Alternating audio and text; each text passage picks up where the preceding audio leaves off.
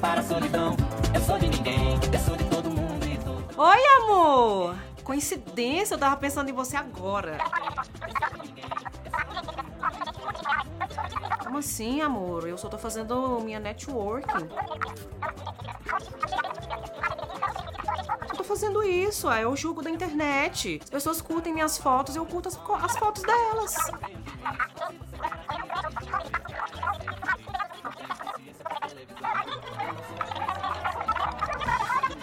Hoje nós vamos falar sobre o signo de Libra.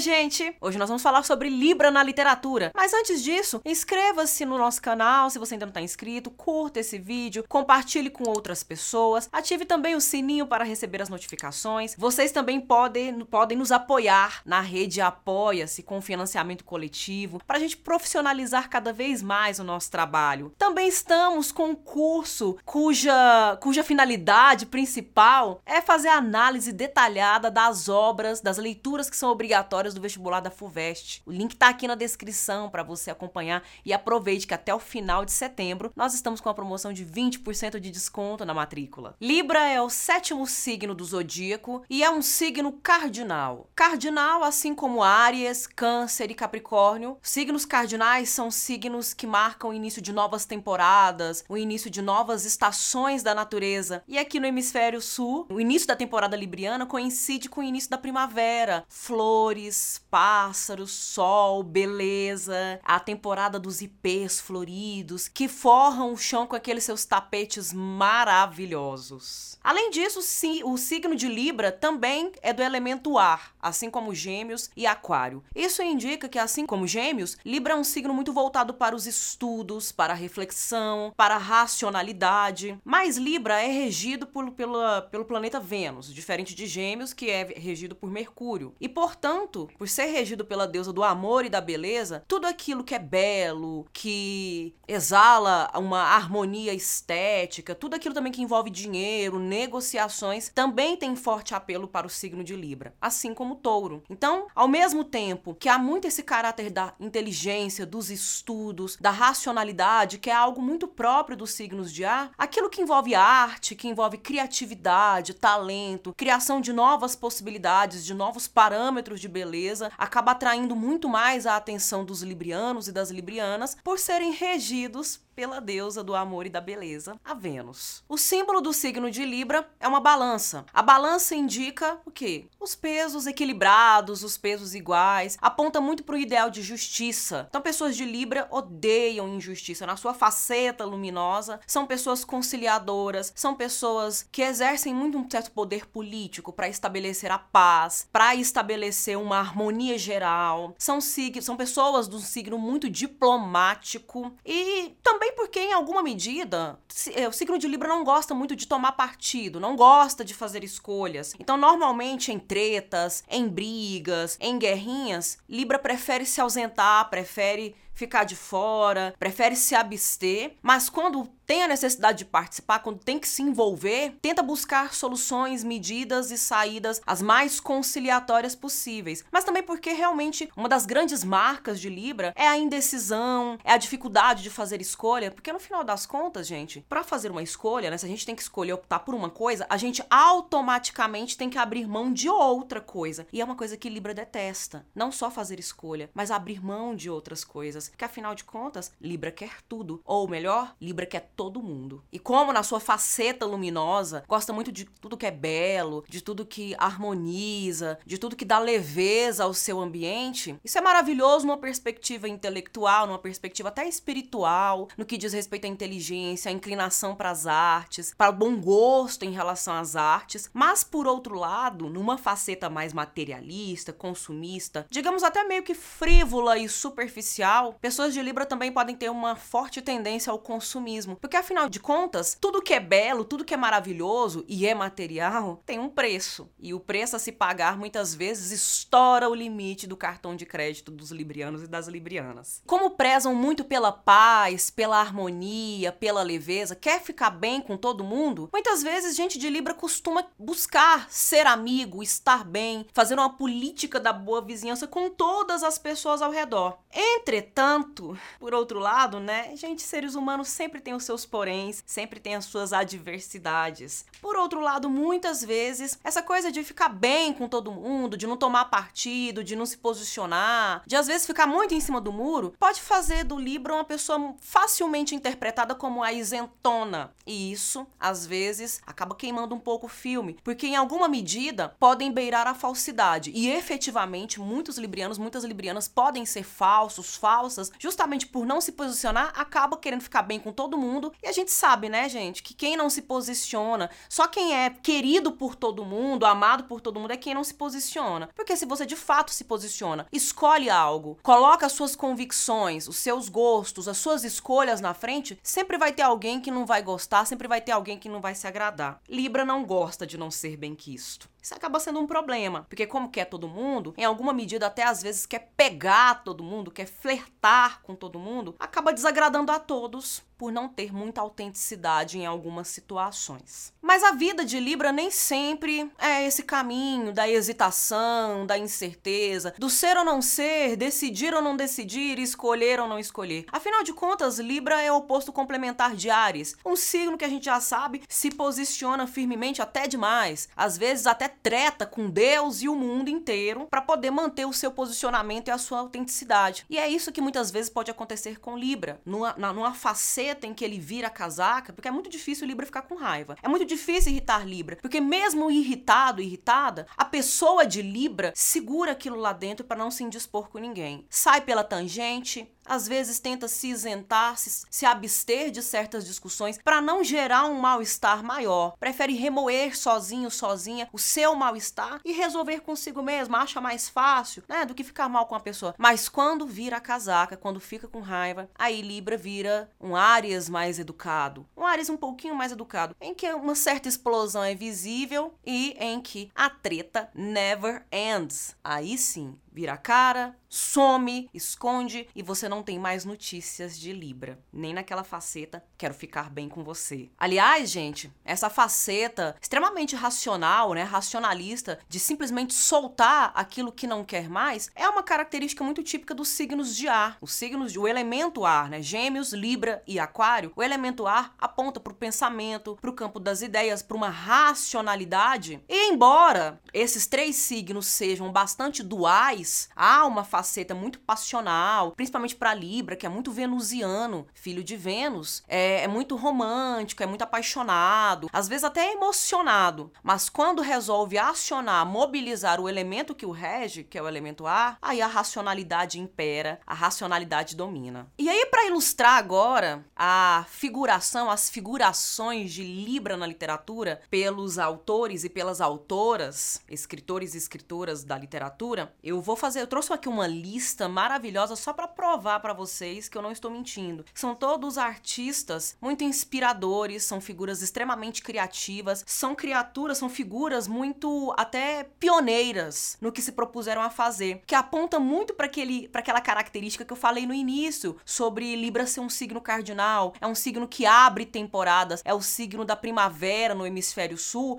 e, portanto, é o signo do plantio, da fertilidade, daquilo que está sendo gestado, daquilo que está tá, tá sendo cultivado vai crescer e vai florescer. Observem bem esses nomes e constatem como eu não erro ao falar desse signo. Primeiro nome do Brasil, Mário de Andrade, que nasceu em 9 de outubro de 1893. Gente, autor de nada mais, nada menos que Paulicéia Desvairada, carro-chefe da Semana de Arte Moderna. Aliás, o Mário de Andrade foi um dos grandes idealizadores da Semana de 22, autor de Macunaíma, uma das obras mais importantes da literatura brasileira para desromantizar, para desconstruir aquela característica muito idealizada e muito distante, muito romantizada do indígena brasileiro. Segundo nome, o poetinha Vinícius de Moraes, também brasileiro, autor do famoso soneto de fidelidade, um artista que transitou pela poesia, pela música, uma figura muito encantadora no que diz respeito às suas produções artísticas e muito questionável, muito contraditória em relação ao seu olhar sobre o amor, sobre as mulheres, algo bem libriano, viu, gente? Vinícius de Moraes foi um libriano bem convicto, aquele que mantém a fidelidade amorosa enquanto está vivendo o amor, não concebe uma ideia de eternidade do amor, porque afinal de contas, a eternidade amorosa pressupõe abrir mão de todas as outras possibilidades de amor que a vida vai trazer. Então que venha o amor enquanto eu estiver vivo. Vinícius de Moraes nasceu em 19 de outubro de 1913. Outro grande nome da literatura libriana é agora um autor de língua inglesa que nasceu na Irlanda em 16 de outubro de 1854, Oscar Wilde, autor de O Retrato de Dorian Gray. Não só o Oscar Wilde, mas como esse personagem incrível, são também bastante librianos. Librianos que transitam pelas facetas luminosa e obscura das características desse signo, porque são figuras que representam o dandy. O que, é que foi o dandy na literatura moderna? O dandy é essa figura muito extravagante, mas não por ser brega, ridículo, cafona. O dandy era chocante porque era muito bonito, tinha muito bom gosto e conseguia combinar elementos extremamente discrepantes para trazer uma nova proposta de harmonia de beleza, de harmonia estética. E o grande escândalo que destruiu a vida do Oscar Wilde estava relacionado ao amor, à paixão, ao sexo, às delícias do pra dos prazeres amorosos. Algo muito libriano. E o Dorian Gray, esse personagem lindíssimo que foi pintado num retrato, o seu retrato ficou tão lindo, tão pleno e tão perfeito como ele, tão elegante como ele, que essa também é uma marca de Libra, né, de gostar da sofisticação, do bom gosto, da elegância, procura sempre se portar, se vestir, se manifestar assim. E ele fica tão apaixonado por seu, por seu retrato no quadro que faz um pacto maligno para permanecer com aquela beleza eternamente, enquanto o quadro vai ficando feio e envelhecido no lugar dele. Para que desejo mais libriano que esse? O de permanecer eternamente jovem e eternamente belo. Outro grande nome, também incrível da literatura italiana, é Ítalo Calvino, que nasceu em 15 de outubro de 1923, autor de grandes obras, inclusive uma delas eu até já trouxe aqui pro canal, que é o Visconde Partido ao Meio, também autor de O Cavaleiro Inexistente, é autor de O Barão nas Árvores, mas uma das suas obras mais grandiosas que eu menciono que é realmente a manifestação, a materialização da beleza em palavras, As Cidades Invisíveis, um dos livros mais belos da literatura ocidental. Outro nome importantíssimo, e esse aqui é um nome da, do pioneirismo na literatura brasileira, é a Júlia Lopes de Almeida, que nasceu em 24 de setembro de 1862, autora de um livro de contos Ânsia Eterna, uma obra em que em discute, fala-se muito sobre o lugar da mulher na sociedade, as diferentes violências que a mulher já sofria ali no século XIX. Júlia Lopes de Almeida foi um dos nomes mais importantes do realismo brasileiro, foi uma das idealizadoras da Academia Brasileira de Letras, mas não pôde compor a primeira leva de imortais porque simplesmente era uma mulher. Foi pioneira no que diz respeito à literatura infantil e juvenil, veio antes do Monteiro Lobato, produzindo literatura para crianças e jovens, muito antes do Monteiro Lobato. Então observem bem esse caráter de pioneirismo, uma das primeiras feministas na literatura brasileira. Isso é Libra, abrir temporadas e abrir temporadas mais justas, mais equânimes. Também é autora de A Falência, uma das obras mais importantes do vestibular da Unicamp esse ano, que inclusive também já tenho aqui vídeo no canal sobre essa obra.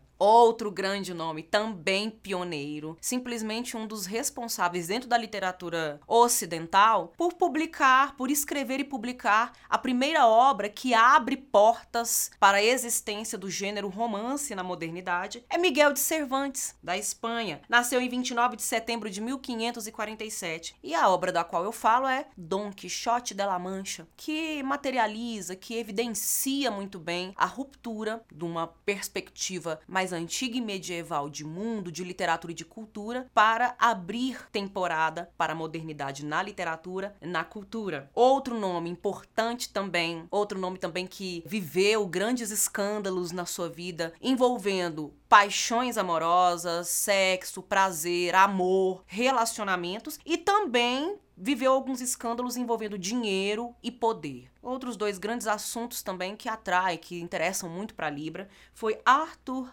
Rimbaud, autor de Uma Temporada no Inferno, nasceu em 20 de outubro de 1854. Rimbaud foi um poeta francês que morreu muito jovem, foi traficante de armas, foi até traficante de pessoas. E antes disso, né, de se enveredar por um caminho tão tortuoso em sua vida, viveu uma história tórrida e caliente de amor com outro poeta, Paul Verlaine. E foi uma história de amor muito, muito conturbada, porque ao mesmo tempo que tinha muita paixão física, muito amor e desejo de estar um com o outro, tinha também um sentimento muito destrutivo um em relação ao outro. Então, é aquele amor, assim, na sua faceta mais agressiva e possessiva que uma pessoa de Libra pode ter. Outro importante nome, também figura pioneira, uma das figuras mais importantes da literatura, da narrativa moderna do século XX dos Estados Unidos, foi William Faulkner, que nasceu em 25 de setembro de 1897, autor de obras como Sonho a Fúria, Enquanto Agonizo, um dos grandes escritores que inspiraram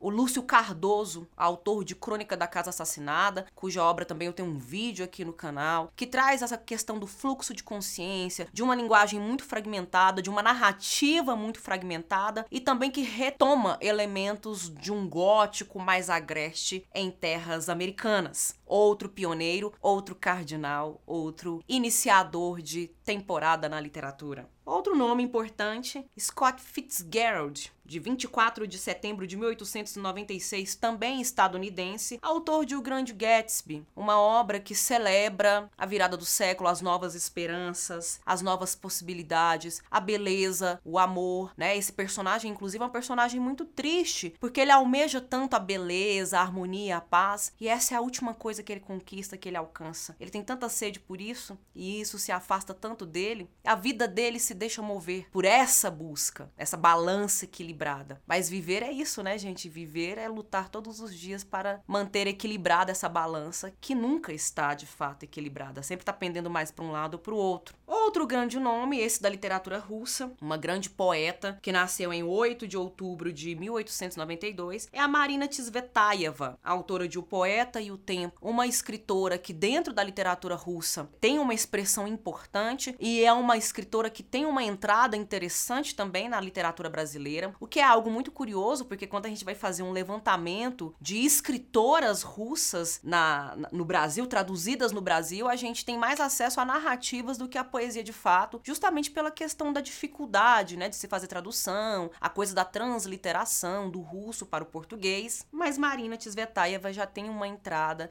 já tem aqui um, uma formação leitora no Brasil e uma das poetas mais importantes não só da literatura russa, mas de novo desse conceito de literatura mundial que eu posso colocar aqui para vocês. E para fechar esse vídeo com chave de ouro, eu vou ler um poema bastante libriano. É um soneto, retoma então um dos padrões de beleza clássica, literária, formal, no que diz respeito ao rigor e ao padrão formal, uma das formas mais celebradas de todos os tempos, que é o soneto, é, cujo tema é o amor, mas o amor numa perspectiva libriana. Ora fico bem de um lado, ora fico bem de outro, porque o caminho do amor, assim como o caminho da vida, não é linear. Ele é feito de zigue-zagues, e esses zigue-zagues tentando equilibrar forças, escolhas e desejos, é de fato uma trajetória muito libriana. É o poema Soneto de Fidelidade do nosso poetinha Vinícius de Moraes. De tudo ao meu amor serei atento, antes e com tal zelo e sempre tanto, que mesmo em face do maior encanto, dele se encante mais meu pensamento. Quero vivê-lo em cada vão momento, e em louvor hei de espalhar meu canto, e rir meu riso e derramar meu pranto, ao seu pesar ou seu contentamento. E assim, quando mais tarde me procure, quem sabe a morte, angústia de quem vive, quem sabe a solidão, fim de quem ama, eu possa me dizer do amor que tive, que não seja imortal, posto que é chama, mas que seja infinito enquanto dure. Essa aqui é uma concepção de amor bastante libriana. Porque se nem a vida é imortal, por que o amor haveria de ser? Mas enquanto ele durar, que ele seja digno de sair da efemeridade para alcançar o status de eternidade. Bem, gente, esse aqui é o vídeo sobre Libra na literatura. Eu espero que vocês gostem desse vídeo, curtam, compartilhe com outras pessoas, com o libriano, a libriano librianjo, a librianja da sua vida, para quem se interessa por literatura, por quem se interessa por astrologia. Também inscreva-se no canal se você ainda não é inscrito, ajude a gente, ajude o nosso trabalho. Você também pode nos apoiar no Apoia-se, né, que é um tipo de financiamento coletivo em que vocês podem nos ajudar. Aqui na descrição eu vou colocar a lista dos apoiadores do mês, do último mês de agosto. Ah, e também nós estamos com um curso aberto para leitura e análise bem detalhada de obras, de leituras obrigatórias do vestibular da FUVEST. Se você ainda não se matriculou, corra, aproveite. Eu também vou deixar o link aqui na descrição, porque até o final de setembro nós estamos com a grande alegria, a grande oportunidade de 20% de desconto na matrícula daqueles que fizerem até o dia 30 de setembro. Eu agradeço a atenção de vocês. Boa temporada libriana para todos e todas nós. Que venha a primavera. Thank you.